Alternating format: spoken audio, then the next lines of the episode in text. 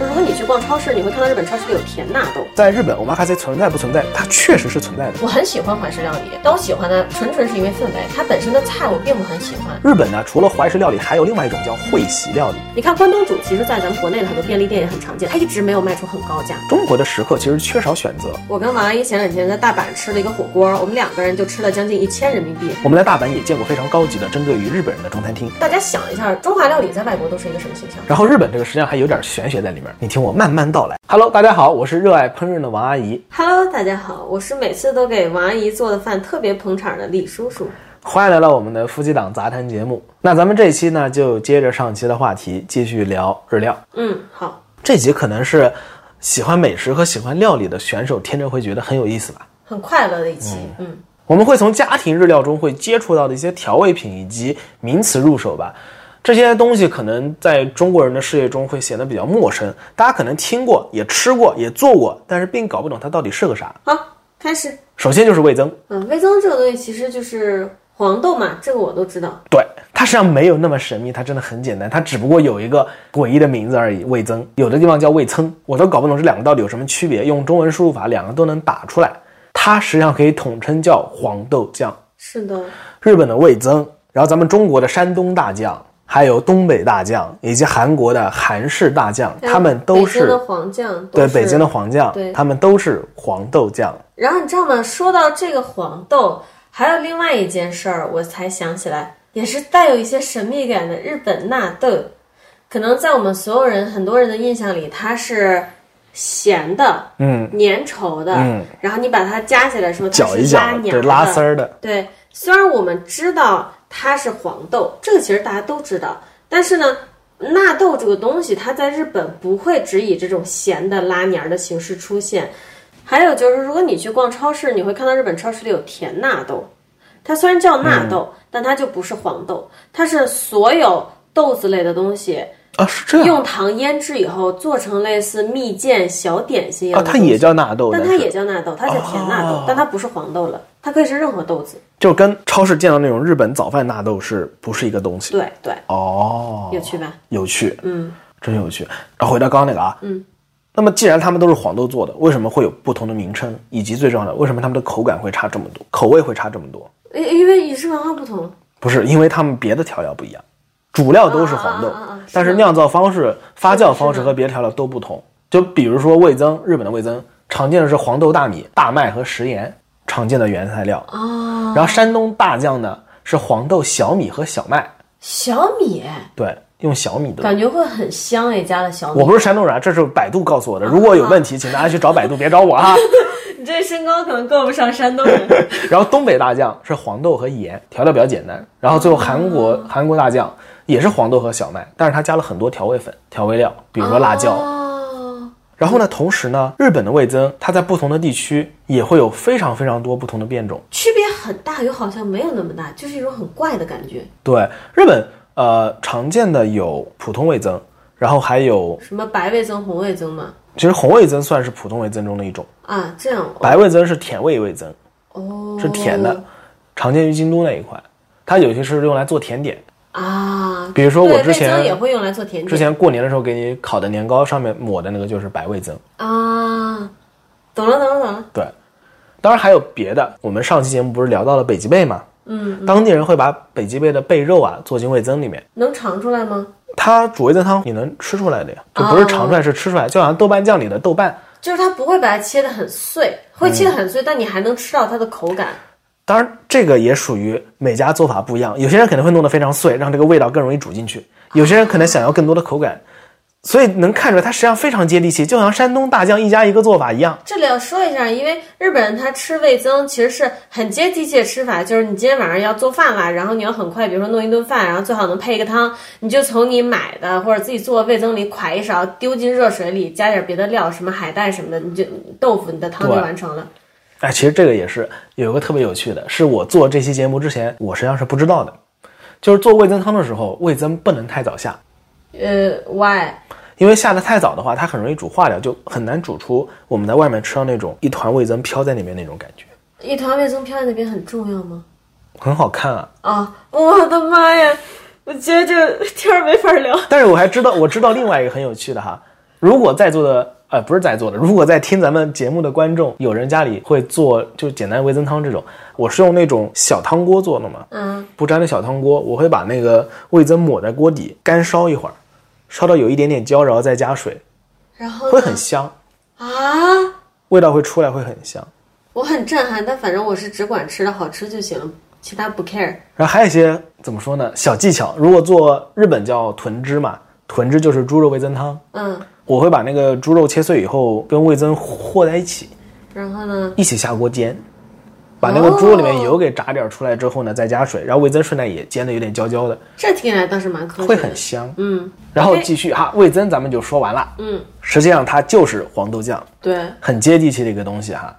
然后还有另外一个就这是时候我就突然联想了，真的是东亚三国手牵手，美国对都有黄豆酱。确实，对，然后韩国会加很多辣的，也是挺神奇的，韩国大酱。然后是日本人所用的料酒，这个可能在国内就很少见了，不像它叫味增，它叫日语叫米令，对，味淋这个东西是什么呢？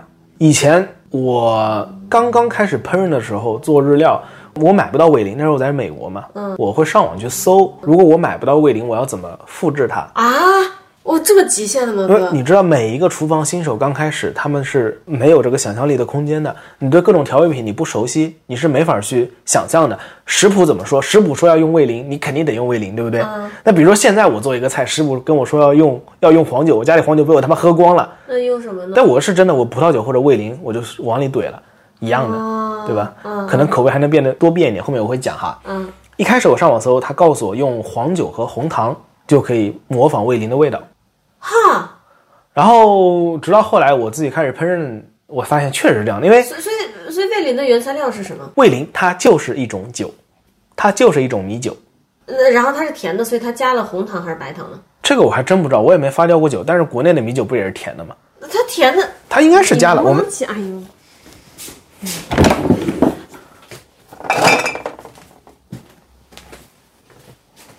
我们看一下配料表，对啊，我就要问你这个是不是加了糖？对，加了糖水。你这也太不讲究了那这么说，味淋实际上就是甜米酒，啊！米和糖，还真不能这么说，它是米酒，先把米酿成酒，然后再加糖。那我哦说没错，米和糖。你看这里还有食盐哎，对，嗯，好，实际上就是中国南方，特别是我老家那一带，很多人家会自己酿米酒，嗯，它实际上跟这个就很像。那中国的料酒是什么东西做的？草问的好，我还真不知道。料酒就是黄酒啊，大家应该都喝过吧？那啊多多少少黄都酒是什喝么过。做的你等着，我去厨房拿过来看一眼。 这我还真不知道，你问到点子上了。会喝不知道啊，但是我现在从厨房把我们家这瓶五年陈酿绍兴花雕酒给拿过来好啊，家伙，是用糯米和小麦酿造的。居然是糯米和小麦哎！对，好，可以其，实酒的发酵很有趣我哈，满意了。但是呢，为什么中国人要用黄酒？黄酒它的酒精度更高，它的味道也更加浓厚。嗯，对，确实。原因是因为中国料理比较重口嘛，咱们对中餐比较重口，很多肉类是需要用更加烈的酒。实际上，你看味淋这个东西，它真的很有日本特色。虽然它是酒，但它是甜酒。对，日本人的甜味儿真是无处不在。嗯，我经常在家吃王阿姨做的饭的时候，我会跟她说：“为什么你今天这个饭这么甜？你能不能不要加糖？”然后她跟我说：“我跟你讲，我真的一勺糖都没加。但是有的时候李师傅他说这个甜啊，还真不能怪我，我什么都不加，就是单纯的蔬菜本身的甜味。”好吧，可能因为我你这可以个理解哦不是为是什么呢？日本是没有紫洋葱卖的，那是什么洋葱分两种，紫洋葱和黄洋葱，啊？当然可能有别的更多祖种祖类哈。是紫洋葱怎么了？紫洋葱它是洋葱味更重，但是没那么甜；黄洋葱是偏甜的。紫洋葱呢，因为它洋葱味更重，所以它经常会被选择切成细丝拌到沙拉里面去。啊，是黄这样洋葱常见的可以做洋葱圈，很多都是用黄洋葱，然后煮咖喱用的黄洋葱，因为想要它这个天然的甜味。所以就是说，因为日本人真的很喜欢甜的，所以他超市里只需要卖甜甜的黄洋葱就够了。啊，这个我不知道，我只是说，因为我买不到紫洋葱，你经常吃到的这种炖菜，它的甜味实际上就是蔬菜的本身的甜味，包括胡萝卜其实也是有甜味的。因为就是说，可能因为我是北方人，我真的觉得你正餐吃的那些炒菜，它应该是偏咸的。我很爱吃甜食，其实，但是炒菜我会觉得它应该偏咸。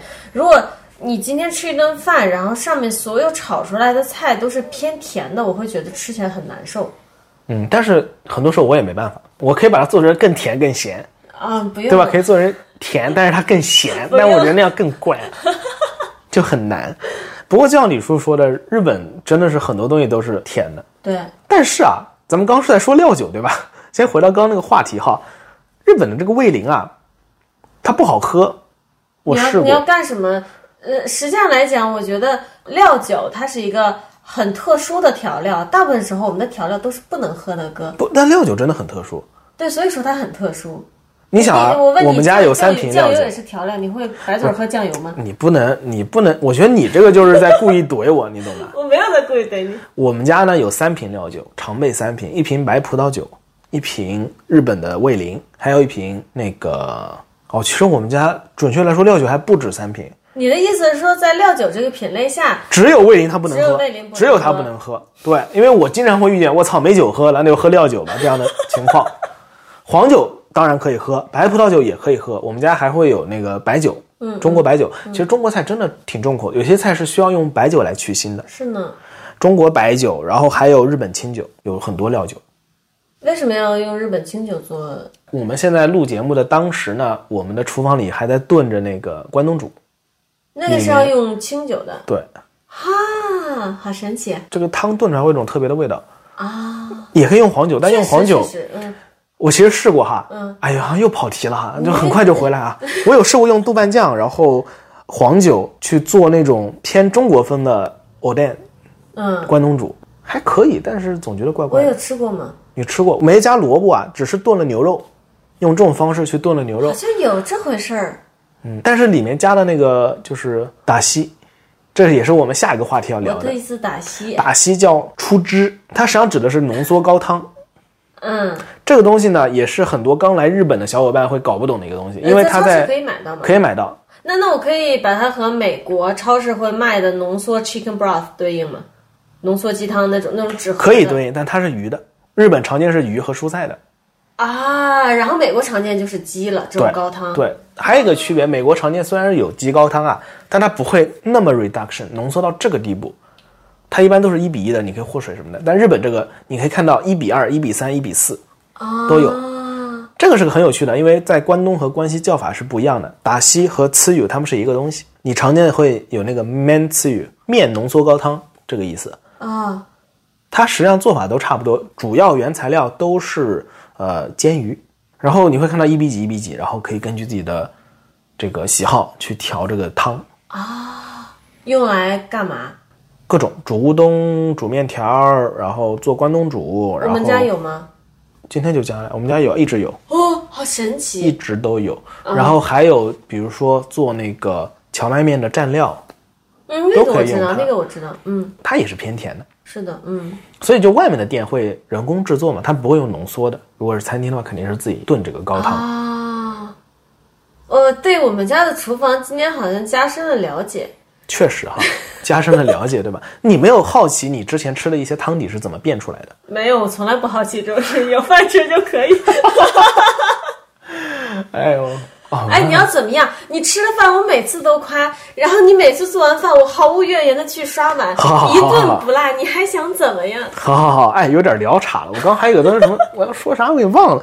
就是说，虽然不同种类的餐点，他们家的料酒是不一样的，嗯，去腥用的方式是不同的。但是有的时候你做一道菜的时候啊，你换一个料酒，会得到完全不一样、非常很惊喜的。话说日式的料酒，其实我觉得它酒味儿也不是很重，然后甜味儿又很重，它真的能起到去腥的作用吗？能起到，因为看你做什么。哦，说到这个，之前咱们其实还聊过一个很有趣的东西，就是说日本人他其实鱼汤喝的不是特别多，不像他的什么寿司啊什么那么常见，对不对？嗯。但是呢，嗯，也是有的。我们中国人的鱼汤是白汤，看起来就很香。嗯日本人的鱼汤很多是清汤，嗯对吧？之前咱们聊过这个问题，就是因为烹饪方法不同。对对对，中国的那个奶白鱼汤嘛，嗯，你是要很大的火，然后把它是好像煎煎呃鱼我化学学的不好啊，但我记得原理是蛋白质变性了。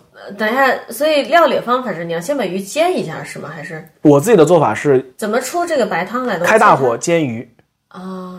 开大火煎，然后有两种做法，要么你直接哦丢开水，直接下开水进去，要么就是你要煮很长时间，就一直煮，是能煮成奶白鱼汤的，就是你在不煎的情况下直接煮也能煮出来，也可以只不，过但要要煮煮很很久。哦久，煎下很快，开大火，给它一直煎，煎完之后烧开水倒下去，可以很快就出这个汤的颜色。王姨，对不起，我突然意识到一件事情，啊我好像整个拉低了我们这一期主题的知识水平线，因为我什么都不懂，所以感觉变成了基础科 普。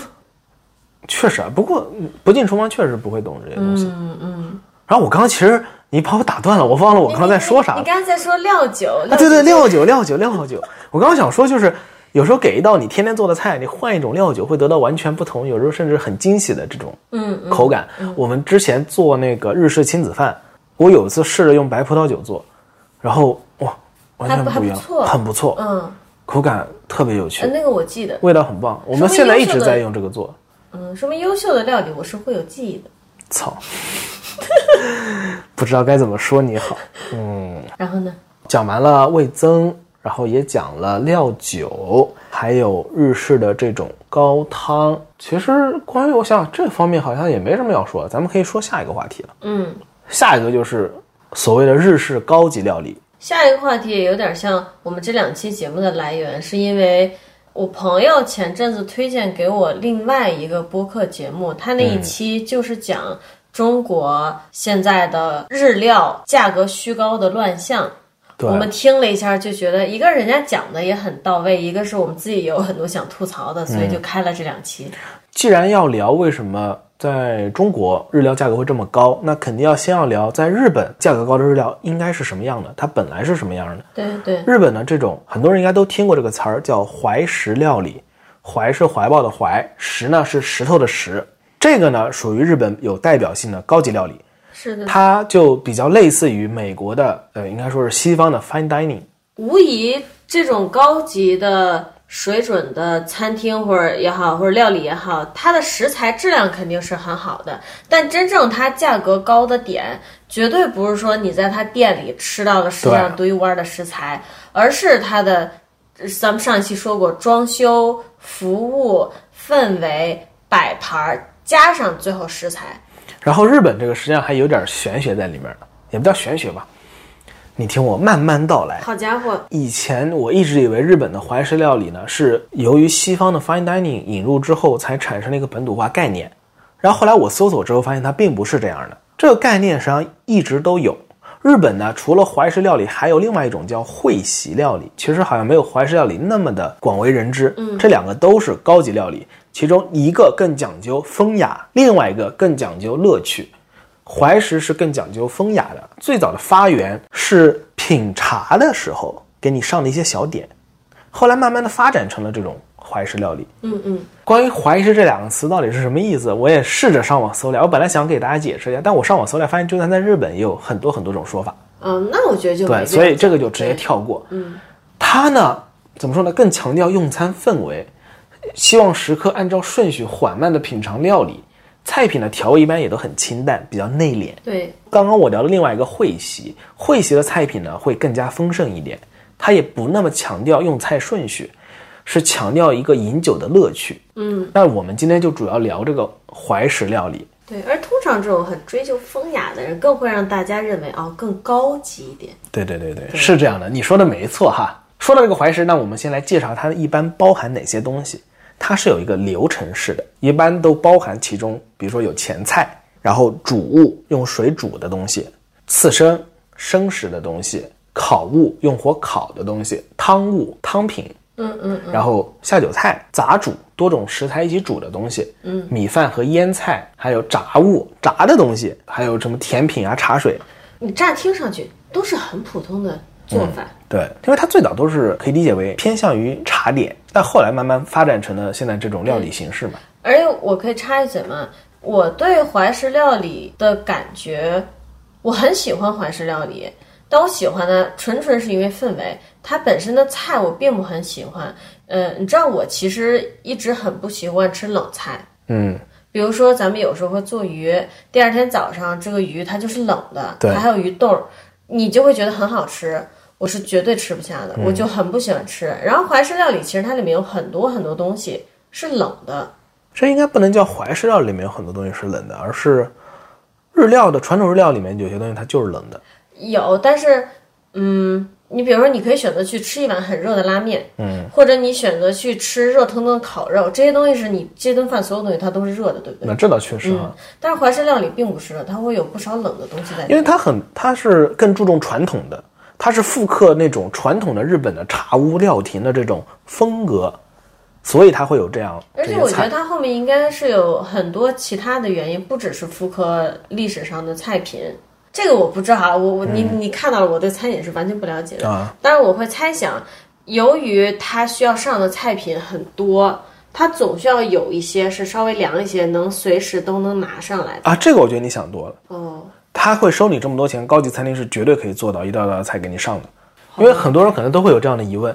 但是如果比如说看一集《Health Kitchen》，就能全部解决这样的疑问。呃，那可能对我自己来说，那就这么说吧，无论它有什么原因，对我来说，怀石料理更多我是吃氛围，嗯，吃清淡口儿，这个我很喜欢，但我并不喜欢它有一些东西很凉的部分吧。然后呢，还有一个怀石料理跟西方 fine dining 的区别是，它很少有创意性料理。西方的 fine dining 呢，有很多餐厅它是主打创意性料理的，但是在日本的怀石里面，这个是不多的。但我觉得呢，它的菜因为摆盘儿都很 fancy，所以看起来很像是很有创意在里面。但它创意是指可能视觉上的设计。但是西方的料理界呢，对于这个做饭啊，是各方面的创意，什么都有，从料理的方法到食材的选用，嗯，当然还有摆盘，甚至现在最近流行的什么分子料理啊，然后分解式料理啊，是各方面的创造性。嗯嗯，但日本的至少怀石这个里面是，它本身就不强调这些东西，它强调的是这个环境氛围分雅。对，然后其实说到这里，大家应该有点发现了哈，在国内的特别贵的餐厅呢，其实它并不是怀石，它并不是这种贵，其实你这么一说，我们在国内吃到的一些已经很贵的日式料理，它无论是从氛围上，还是从菜品的类型上，都不说怀式料理了，跟日本的高级料理其实都还是有一些距离的。嗯，对。虽然是中间是有文化壁垒在这边，你不可能完全真的是做到把人家的文化复刻的那么好，但是那在这个前提下，你的价格就是虚高的。那所以接下来为什么价格会这么高呢？其实我觉得你要真的说它虚高吧，可能也不一定啊。那接下来这些都是我我们不是干餐饮的，我们没法儿这么准确的去回答这个问题。我只是说一些我自己的揣测吧，嗯，以及我看一些别的视频作品，那人家也有去研究这个东西，对吧？那一个原因是确确实实成本高，食材成本高，因为中国的食客大家都怎么说呢？对于日本产这三个字有一种狂热的追求。你如果去一家餐厅，他收你这么贵，但是告诉你这是国产的，他们就会觉得这个东西不好吃。这个其实也是我之前有一个误区，我会以为说他们把一些不知道哪儿来的食材标上日本产，然后卖的很贵，这种肯定有，但后来被科普到以后，嗯发现可能大部分餐厅它还是确实在卖日本产的东西。对，嗯，而且呢，特别是生食的鱼啊，包括在日本也是，你要一大早去市场，你可以买到新鲜的鱼，对不对？嗯，那才是最好吃的。那如果在中国，你想要吃到这样的鱼，那肯定是要花很多钱的。嗯嗯，他得要，比如说当天早上捕到的鱼要运到上海、北京，或甚至是别的内陆地区，特别是北京，啊，北京老内陆了，这个运费要花多少钱，对不对？嗯，这是造成它成本高的其中一部分。其实我之前看一些纪录片有说啊，就是其实有些中国本土产的食材也同样可以达到一样的口感，嗯，但是食客呢确实是有这个追求。我觉得这就是我对于咱们这两期节目最想发表的观点，它全都在宣传。国内也有一些鱼，它不需要打上日本产或者任何地方产的标签，也能卖到天价的，也可以卖到很贵很贵，它只需要告诉你，哎，这个鱼是这个品种，是从这个河里什么时候新鲜打捞出来的，就可以卖到很贵。嗯，这个东西全看你怎么宣传。今天它可以宣传这个鱼，明天它可以宣传鲤鱼。实话说，真的可以这样。就说像咱们之前聊好多日本料理，实际上它真的要卖到这个价格吗？不需要，但它可以给你宣传到，让你觉得日本料理可以卖到这个价格。他也可能今天他想宣传日本料理了，他想在这上赚钱了。明天他如果想去，他想在越南料理上赚钱了，他可以给你再来一套包装。然后可能十年以后，你会看到中国有很多超贵的越南的料理店。嗯，对。当然别的不说哈，国内这些餐厅他们也确实是在努力想要朝着日本的这种风格去靠近。无论是装修也好，服务也好，对不对？那虽然说感觉啊，特别是服务这方面跟日本可能是差别还是有，但在国内呢，确实是比较，确实是有在往前走的。当然哈，当然了，现在这个价格如此的夸张之离谱，那肯定是有不少商家在乱玩的，乱来的，嗯，对吧？因为就是从咱们之前聊的这一期还有上期的部分内容，你听完以后应该就能感觉到这里面乱玩的部分包括哪些部分，对对不对？他玩的就是你这个文化壁垒，你并不知道我吃到的东西，它在日本这种食材是处于哪一个水平。嗯，然后呢，我觉得还有一个啊，抛开商家这些我们不懂的内幕啊，中国的食客其实缺少选择，他没有那么多的日料店去选择，那你只能去那些比较贵的。实际上，确实就是咱们在国内能看到的日料店的类型是比较单一的。你比如说啊，之前是生鱼片儿，实际上我觉得它都是为了赚钱去做的包装上的选择、引进上的选择。他觉得生鱼片儿，它能给你包装的，从新鲜的角度，它能给你包装的很贵。你要吃鲜的，你就得花钱，所以他们引入了生鱼片儿。然后呢，最近他那个国内流行的 omakase，他觉得能给他包装出高级感，所以他引进了 omakase。你说到这个，让我觉得真的很搞笑。他为什么就是他为什么不大批量的引进拉面店？他为什么不大批量的引进日本街头很常见的，比如说烤内脏什么的？因为他可能暂时还没有想到我怎么把它包装的很高级，能卖的很贵的方法。一旦他找到了，这些东西也会来到国内的。嗯，对，嗯，你看关东煮，其实在咱们国内的很多便利店也很常见，它是跟着跟着便利店进来的。对，它一直没有卖出很高价。然后大家不会说我要去吃料，我会追求这个关东煮。但实际上对我来说，关东煮是日料非常重要的一部分，是的，它是我每个夜晚喝酒喝到最后的最后一间店。是是的，但是关东煮这个东西，它的定位就是比较平民化的，相比于可能生鱼片儿什么的，你商家卖不出大价钱来，然后食客也吃不出优越感，所以最终那些被包装的很高大上的是另外一批东西。嗯，你刚刚提到了 omakase，这个在我眼里是一个我挺无法理解的一个东西。嗯，我不知道会不会有中国游客来日本玩，去了去哪家餐厅都跟老板说 omakase。应该不，应该也不至于吧？首先语言，嗯，首先语言就实际上，在日本，omakase 存在不存在，它确实是存在的，这种点菜方式的确存在的，它在一些高级的寿司店里是有的，但大部分餐厅是没有这玩意儿的。大部分餐厅就跟国内餐厅一样，就很普通的你点菜了。对，omakase 对我来说是干嘛用呢？是我去一家高级餐厅，我他妈的菜单都看不懂，我都不知道该怎么点的时候，我跟老板说 omakase，我显得我很高端。 但其实你这么一想也挺适合的哈，可能有些人确实不知道该怎么点菜呢，但把它当做一种我我认为 omakase 这个东西，它本身这个形式的存在是很有趣的，呃，也并不是没有必要的，但它不一定只能存在于高级料理店中，啊，我觉得是它是在国内是有种被炒作出来的感觉。对，有很多东西都是被炒作出来的。然后，实际上你想象一下，如果你在一个很普通的吃关东煮的小店儿，就我们家附近就有这样一个小店儿，非常非常舒服。然后呢，它是很平民化的，它的价格也不高，店里只有老板一个人做他喜欢做的菜。然后这时候你进去跟他说 omakase，、也是一个很合时宜的场景。是这样的，首先 omakase 是个什么意思啊？我觉得想解释一下、o m a k a s e 的意思就是交给您了，对，就是交给你了。您来帮我选吃什么，您来上。它不是怎么说呢？它它对我来说并不像一种点菜形式，而是跟老板交流。人际关系上的亲近感，日本呢，一般的高级餐厅点菜形式呢，确实也是不需要大家多花脑子的，大部分都是套餐制的，特别是一些高级的料亭啊，然后对餐厅啊，它就给你那么三四个选项，三四种套餐啊，包含这些菜从头到尾，嗯，对吧？你可能只需要自己单点酒就可以了。然后我之前不是一直在强调你的文化、你的餐饮、你你你这个国家文化的任何一部分以什么形式出现在其他国家，这个真的全靠宣传、靠国家形象、靠饮食文化形象、靠比如说韩国来说，就是靠它的流行文化的印象。大家想一下，中华料理在外国都是一个什么形象？几乎没有那种特别高大上的感觉，它不会给人高大上的感觉，它会给人很好吃的感觉。在外国有没有高级的中华料理店？在外国有没有高级的中餐厅？有，甚至可能是比较多的，华人都在吃，华人都知道，但是外国人不知道为什么？为什么中国人提到外国的料理能知道谁高级谁高级？但是外国人提到中国的料理，他不会说，哎，中国料理很高级，对吧？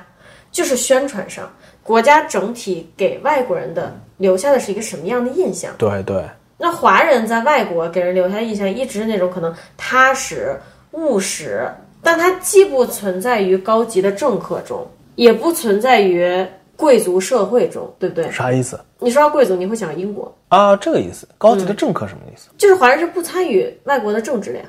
啊？这个意思，我觉得你可能要说的清楚一点。哦，对，那就这样，那就像我刚才说，华人，你想到比如说美国或者西方的政客，你是想不到华人的，但是你能想到黑人。对对，另外一个要引出来的就是说，你看美国一直在搞政治正确，他一直在搞种族多样化，但他的电影儿想要让观众能感受到他做到种族多样化了，他需要干什么？他只需要放进一个女人，再放进一个黑人，对，你是看不到华裔面孔的。让我们两个前两天刚开了一个网飞 Netflix 他自己做的一个做饭类的，呃，真人秀是烤嗯 Barbecue，对烤是肉的烤真人肉秀的，真的很体现了我刚才说的一点。他找的四个评委，这四个评委里还有一个算是主持啊，半个评委半个主持，一个白人男的，对，一个白人女的，一个黑人男的，一一个黑黑人人女女的的，他达到了完美的种族多样性。对，所以说，关于这个日本菜在中国卖的很贵，是因为日本人本来就是它是一个很会做包装的国家。嗯，那中国人如果你想改变在外国的形象，你就要顺着这个来思考，我们国家到底在外国给外国人留下的是什么样的印象？为什么会是这样的？别说了，太难了，说的想说的我想流想流泪了，都真的是。对，但确实就是有这个情况。你并不是说，你并不是说外国没有高级的华人餐厅。嗯像我跟王阿姨前两天在大阪吃了一个火锅，我们两个人就吃了将近一千人民币，并不是说它这个餐厅有高大上到它值一千人民币，但它也说明了在外国是有这种偏高级的华人餐厅的。它不再是我们印象中的那种可能昏暗的小店儿，桌子我不觉得它都是油的高级，其我实嗯我的意思是，我的意思是，但是它的它已经不属于我们刻板印象中的那种油油的昏暗的华人小啊餐厅，，那是这确个实，意思。对对对，而且比它还高级的华人餐厅，其实在东京那边也有很多。嗯所以说这种餐厅是有的，华人圈子是明白的，但是外国人的圈子他是不明白这些餐厅存在的。我觉得这就是问题哈。对，这就是问题。啊在中国开的日料餐，你觉得它的目标客人到底是中国人还是日本人呢？当然是中国人，对不对？对，但是在日本的中国餐厅，你觉得它的目标客群是中国人还是日本人呢？还是中国人？对，然后可能在日本和在美国的外国人，他会想去吃的中华料理，也不是高大上的东西，因为比如说西餐。牛排什么的，很多时候给人一种高大上的感觉，然后我们中国人去吃它也是追求这个高大上的感觉。对于外国人来说，他去吃中餐就是追求那种平民化的、有些混乱的感觉。我们在影视作品中经常看到他们怎么样去刻画中华街，就是那种好像很混乱、多猎奇、多 bizarre 的事情都会在这条街上发生。嗯，一直是这种形象。嗯，所以实际上呢，中餐这个文化在其他国家的人心中是怎样的印象，取决于中国人到底想怎么表达他们自己。我们在大阪也见过非常高级的针对于日本人的中餐厅，但是这样的餐厅呢，我们自己是几乎不会进的。但是它确实在宣传中餐，对，用他自己的方式。我好像突然思路就打开了。我之前好像有点儿陷入一个牛角尖儿，就是说为什么人家国家的餐饮文化宣传出去就可以是高大上的，我们国家的餐饮文化为什么宣传出去就是很平民化的？你会觉得，哎，是不是心里有一点不平衡？但你刚才一说，我又突然想到说，真的就是说，在中国和外国有那种特别高级的。中餐厅了，我会去追求吗？我也不会去追求。因为是的我我想认为说的就是平民这个平民化的中餐已经很完美、很好吃了，对，它也不需要以其他形式出现，或者说你不用去非得认为它以更高大上的形式出现才是好的。对你想象一下啊，如果你是个日本人，你去到中国，你发现你在这边吃的这么普通的东西，在那边卖那么贵，你会进去吃吗？你不会啊。但这并不妨碍这样的餐厅在宣传日本日本菜，对不对？对，一个道理啊。嗯，咱们在大阪也见到过一个小笼包卖多少钱，把包装的巨好看，一个大笼屉里面就放仨特别小的小汤包，然后卖的巨贵。嗯嗯嗯，你不会去吃，但不妨碍别人觉得哇这个好厉害哦，对吧所？以它它都是不冲突的，你可以。让外国人去接受中餐也可以很高大上，但我觉得我们自己作为中国人也不用觉得说啊，中餐只有特别高大上了我才有优越感。对，比如说我在日本超市花折合三十块人民币买一盒普通的超市早上从鱼市买的，然后现切了生鱼片，我把它换个盘子一百，我如果拿到中国我能卖三百，对吧？嗯嗯，那这代表这代表我这个怎么说呢？我不知道我也不知你要说什么。道啊，当我没说吧。哦哦，好吧。那我操你我要说的是别什么来着？翻了没有烟了，别翻了，真好的。我上次吵架又买了一波。我觉得可以把我们刚刚这个，你试试看用一两句话把它简单总结一下啊。嗯，总结一下就是，其实咱们今天聊了这么多，我反而自己的，我反而自己也有点茅塞顿开的感觉。我之前自己也会很钻牛角尖的想，中国人在外国为什么是这样一个形象？现在我觉得没有什么关系，中国人在外国，至少说在饮食这方面，这样就很好。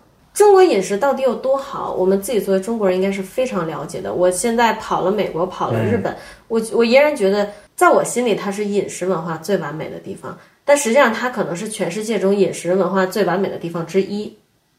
哇，你的求生欲望好强烈啊！但我确实，我就是这么说，我就我就是觉得中国就是饮食文化最有卖点的地方。然后咱们有呢这么多菜系呢，对吧？它就很像我最近在读的一本畅销书《被讨厌的勇气》，那里面就说到，你对于自己的评价到底是来自于你对自己客观的认知，还是一定要来自于他人对你的评价？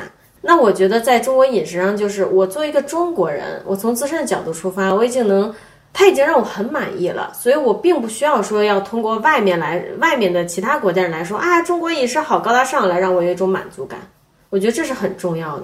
对，而且我觉得我可说能的清楚吗？嗯我挺清楚的，而且我觉得可能至少对我来说，我追求是更简单的，好吃，嗯，这两个字就够了，好吃。对，你看我其实，嗯，大家听完这两期可能会觉得，哎，李叔这个人怎么好像对吃就是啥也不懂，啥也不了解。但同时，我也确实不追求高级料理，原因就是吃对我来说最重要一点就是好吃就行了。我不 care 它是怎么来的，是谁做的，在什么样的餐厅里被端出来，我只 care 它是好吃的。其实有个事儿对我的感触特别深啊，就之前因为我自己做饭做的很杂，我什么都做嘛。对之前有朋友来，我为了方便，因为做中餐其实很很烦，嗯嗯，要备菜备的很多，炒起来油烟也很大。然后人一多呢，我一般都不做中餐。朋友过来嘛，我就做了意大利面，是嗯，很简单，特别简单的 pasta，然后烤了几个面包，大家会觉得哇，好高级啊！实际上并不是，这就是很普通的家常料理，对，吧实？际上它料理过程是很简单的。我觉得大家呢也不用觉得啊，这个日本料理听起来很高端，它老普通了，老接地气了。那黄豆酱，他妈炒炒这个鱼高汤，这这种东西，你对不这对？样说，从料理的方式和程序来看，最高端的东西搞不好就是中国料理，就是中餐，但是中国中国料理的真正端盘摆上来的形式，大部分时候我们感觉它是很大众化的。对，你比如说说西餐，说日餐，它高大上的点很多时候在于哪儿？食材很新鲜，就是对食材，牛肉很好，对。鱼肉很好，然后环境也很好，服务也很好对，，但你想想，中餐它要做一道好吃的菜，它需要多少东西？其实是很复杂的。是这样的。是一个人他要花很多时间去掌握的一个技能。虽然我觉得我们已经跑，已经跑题跑到天外面去 了，变 成这开始聊中餐了，我变成中餐靠！但因为中餐真的很好吃，很丰富。其实说到底，想说的还是很简单的一点啊。你看到的东西，它不一定是真实的。你看到的日本料理很贵、很高级，可能在日本本土，它真的就是很平民的一个东西。对，脱开形式去看它的本质。嗯，啊、我终于总结出来了，我操，就这么一句话的功夫，我们说了多久？我尽力了。